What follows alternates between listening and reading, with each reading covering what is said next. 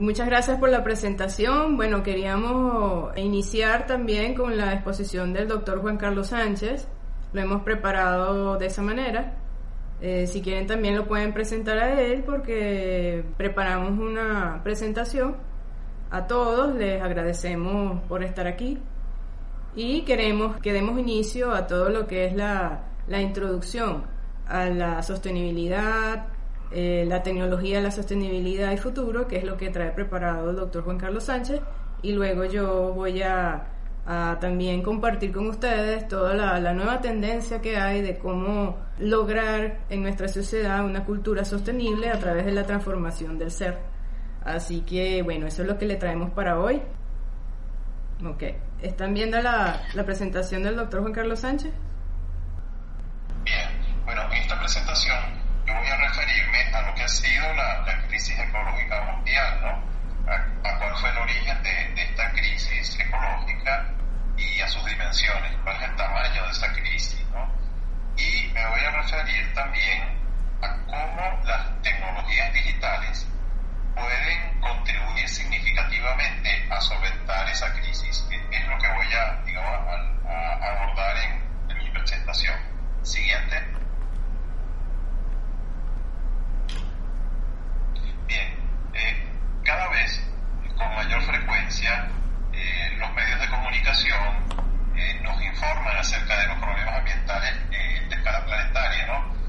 y esos problemas parece que, crecen, crecen y no se detienen nunca, ¿no? Me refiero a esto de la alteración del clima, a la contaminación de las aguas, del aire, de los suelos, la degradación de los ecosistemas y la destrucción de la, de la biodiversidad.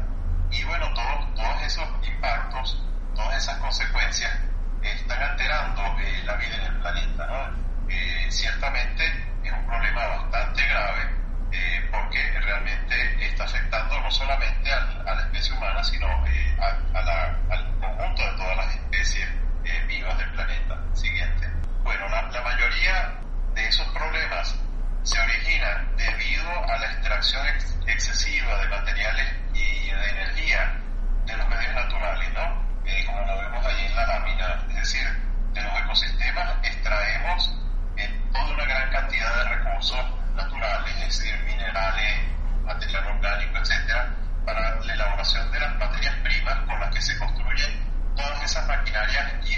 bienes de consumo que vemos allí del lado derecho de la, de la lámina, ¿no?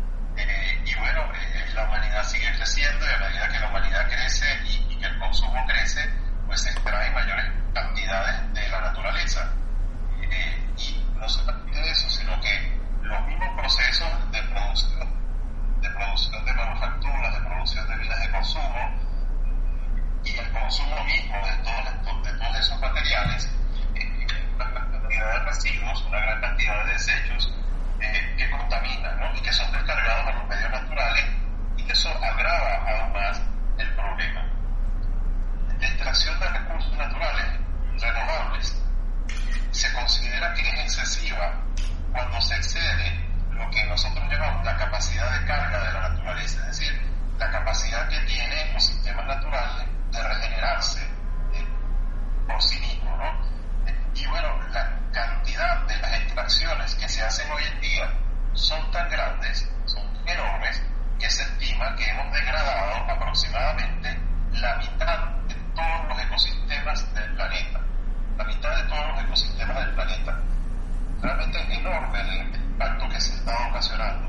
Y eso no significa que la otra mitad esté totalmente intacta, sido afectada. Por ejemplo, afecta a la totalidad del planeta, no solamente a una pequeña parte, ¿no? Afecta, digamos, a esa otra mitad, pero más levemente. Siguiente. Aquí vemos en esta lámina eh, algunos de los problemas ambientales globales, ¿no? la pérdida de biodiversidad que avanza indetectiblemente, la desertificación, la disminución de los recursos pesqueros por la sobrepesca, la deforestación, el cambio climático y, la degradación de la capa de ozono son quizás este, problemas más graves, pero tomemos uno solo de ellos eh, como ejemplo, el cambio climático, ¿no? Este, pues, para mí sin duda es uno de los más graves. Se habla de que el cambio climático es un riesgo, normalmente en, los, en las conferencias se habla del riesgo del cambio climático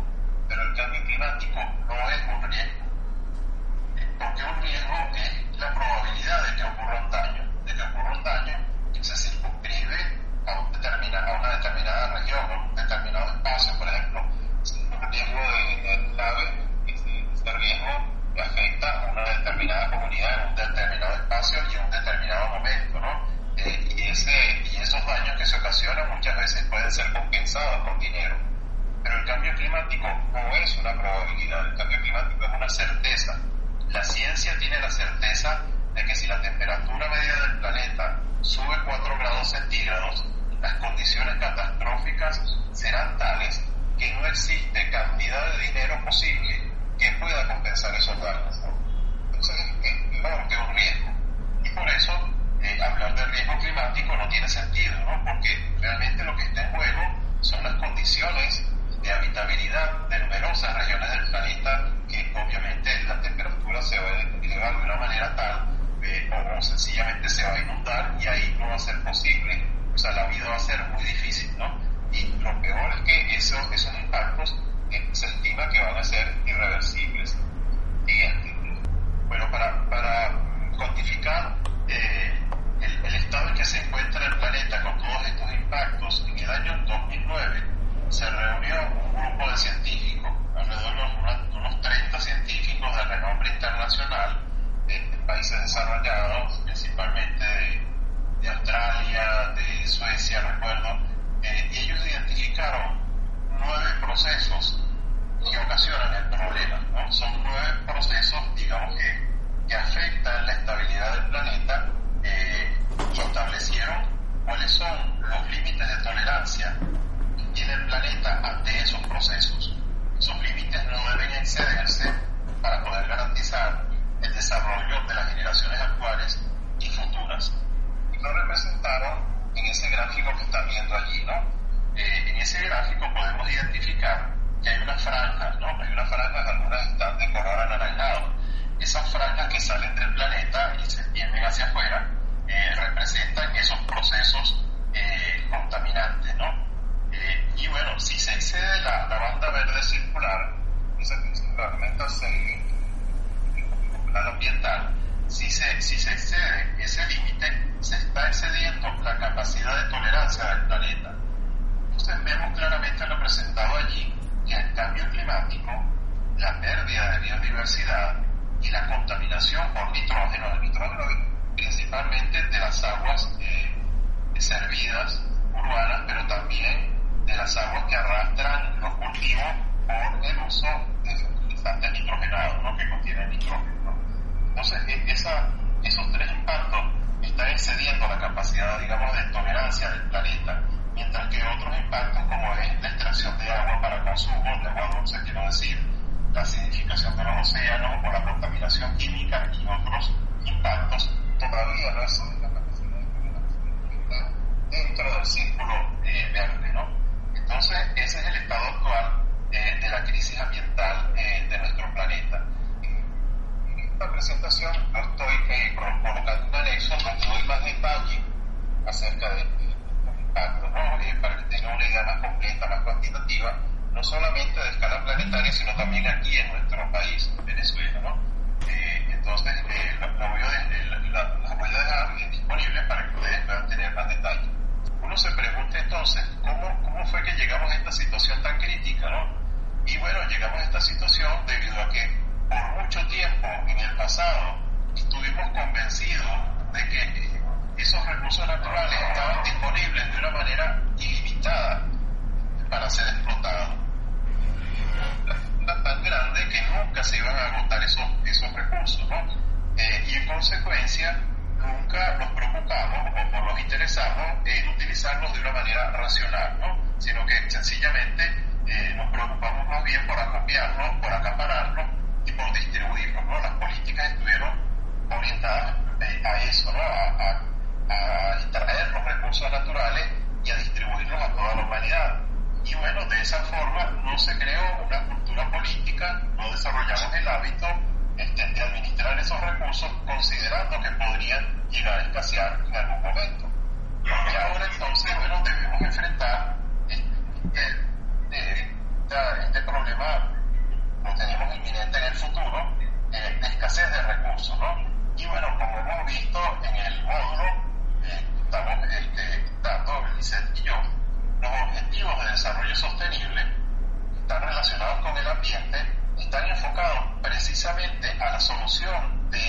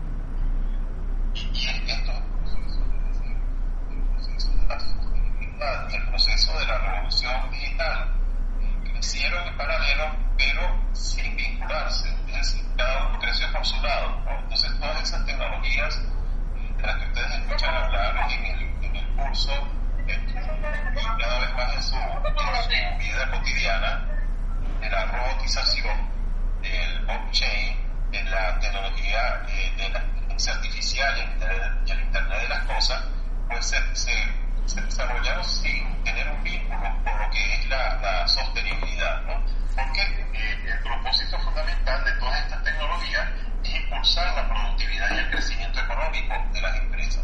Ese, digamos con ese rol. Siguiente. Bueno, esta lámina damos algunos detalles precisamente de, ese, de esa falta de vínculo entre la digitalización y la sostenibilidad a diferencia de las grandes invenciones del siglo XX, es decir, cuando uno piensa, algunos micrófonos encendidos y está entrando el ruido.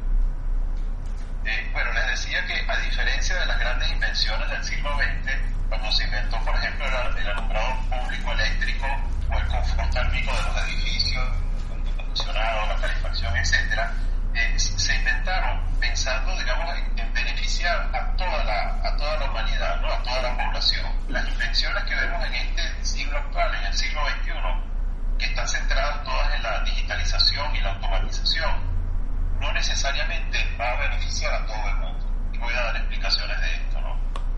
Miren, de hecho, el impacto de la digitalización en la economía de los países y en la calidad de vida todavía está por verse. Eso todavía no, no lo percibimos, ¿no?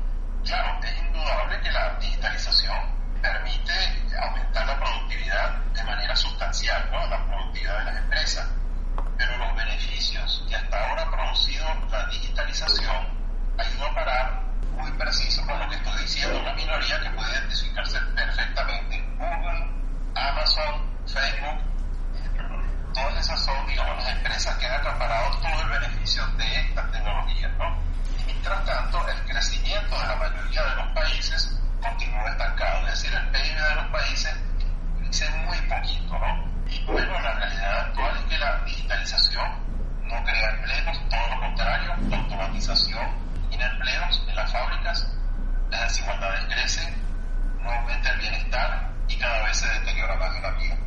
Eso, eh, eso explica claramente ese divorcio que hay la sostenibilidad y la digitalización siguiente. Bueno, entonces, esto pues eh, se debe a que la digitalización no, no está articulada este, con la sostenibilidad, ¿no? La digitalización eh, no nos transporta, no produce energía, todo lo contrario, consume mucha energía, eh, realmente los servidores consumen muchísima energía y puede ser más contaminante.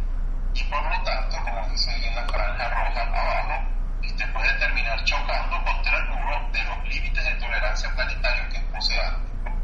Porque estas tecnologías, eh, los instrumentos que se utilizan para utilizarla, eh, llámese celulares, eh, llámese laptops, en fin, todo el aparataje tecnológico este, industrial también, requiere de unos minerales y de unas sustancias que se están agotando entonces, en algún momento se va a parar la revolución digital precisamente por el agotamiento de esos recursos naturales. Eso es lo que significa esa franja que está allá abajo siguiente.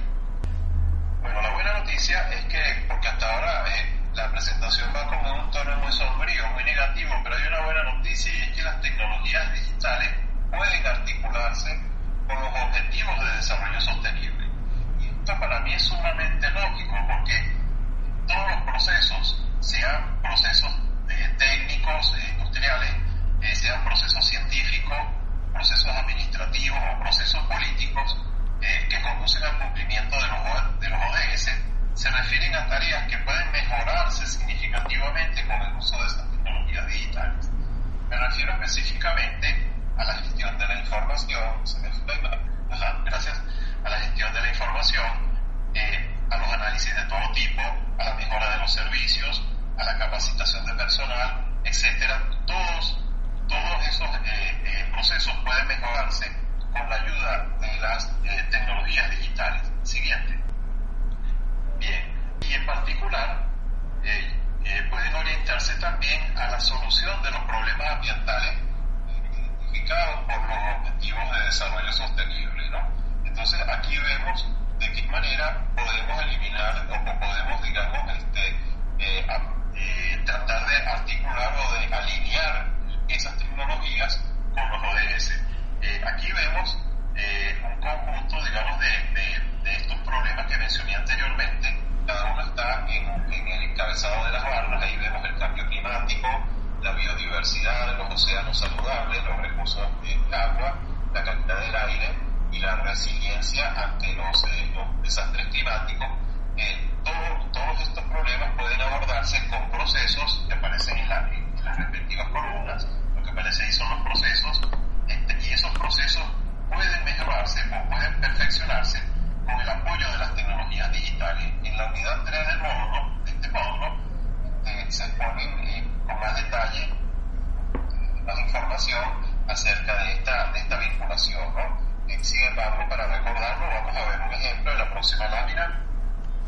Aquí lo vemos, aquí vemos el ejemplo. ¿no? Entonces, el ejemplo que tenemos aquí es el, el uso sostenible de, la, de los terrenos, de la tierra, de la tierra agrícola, que permite reducir las emisiones que ocasionan el cambio climático, las emisiones de gases de invernadero. Este, a la derecha de la lámina vemos un conjunto de procesos que pueden perfeccionarse con el uso de tecnologías digitales en el aprovechamiento de los terrenos agrícolas. ¿no? Quizás el que más se conoce o que ha despertado más interés es lo que llaman la agricultura de precisión. ¿no? En esa agricultura de precisión, con un conjunto de sensores, se pueden, digamos que, tomar en, en tiempo real en las, las características de los terrenos, es decir, las características del suelo, la información climatológica, no me lo adelante todavía, gracias, la información eh, climatológica del, espacio y toda la información necesaria que permite, que le permite al, al sistema, mediante el uso de algoritmos, determinar cuál es la cantidad precisa de fertilizante, la cantidad óptima que permite aumentar el rendimiento de la producción. Entonces se obtiene mediante esta tecnología digital eh, la información que permite eh, eh, aprovechar de la manera óptima el terreno agrícola y al mismo tiempo reducir las emisiones de gases de efecto invernadero. Vemos entonces cómo ya no es un divorcio, sino que es un matrimonio entre la solución de un problema que es el cambio climático y el, el uso de la tecnología para producir más, para más alimentos que va, digamos, en dirección del sentido de, digamos que de resolver el problema del hambre a escala mundial. Eh, y en mi última lámina es para eh, hacernos recordar eh, que el uso de las tecnologías digitales también tiene un lado oscuro, ¿no? y aquí vemos algunos ejemplos de ese lado oscuro, que es cuando se utiliza más la tecnología, por ejemplo, para generar lo que llamamos las fake news, las informaciones falsas, o la pérdida de empleo, que ya lo mencioné, debido a la, la, robotización de las fábricas o el control abusivo de la población con esta tecnología. Bueno, según información se está utilizando ya en algunas ciudades de China, o sencillamente las aplicaciones médicas son claros ejemplos entonces del, del lado oscuro de la tecnología. ¿no? Esto también está abordado en la unidad 3 del mundo. Sí, aquí está. Bueno, podemos concluir de esta presentación que ciertamente eh, la contribución actual de la digitalización al logro de la sostenibilidad es ambigua, es ambigua porque depende del uso que le damos, que le damos a la tecnología. Entonces puede representar o bien una amenaza para la sostenibilidad o un apoyo para el logro de los objetivos de desarrollo sostenible. En segundo término, que es necesario una gobernabilidad, es decir, unas, unas políticas públicas y también eh, unas instituciones fortalecidas que permitan mitigar esos aspectos negativos de la digitalización en los empleos, en la cohesión social y en la dignidad humana, y, y al mismo tiempo que articule mejor esas tecnologías con la sostenibilidad. Y el último mensaje de mi presentación, que quiero que se les grabe, que quiero que se lo lleven porque es lo más importante de esta presentación, y es que la sostenibilidad no se va a resolver solamente con tecnologías. La tecnología sin duda nos va a ayudar, pero no nos va a llevar a la solución final. Porque tan importante como las tecnologías digitales, o quizás más importante que ellas, es la actitud que tengamos nosotros como personas y el comportamiento que tengamos ante la sostenibilidad, que es el tema al cual se va a referir ahora este, mi colega, la doctora Metelmi. Yo voy a estar aquí presente por un rato eh, eh, hasta que concluya la, la clase para atender las preguntas que puedan tener. Muchas gracias, Juan Carlos.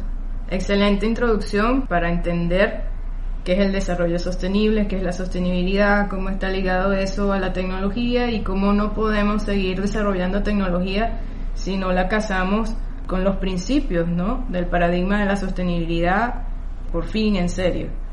Aquí, como habías mencionado, están los anexos que se quedarán disponibles para quien quiera revisarlos, ¿verdad? Voy a dejar de, de compartir la presentación para dar continuidad a la que voy a darles que está relacionado con comportamiento sostenible.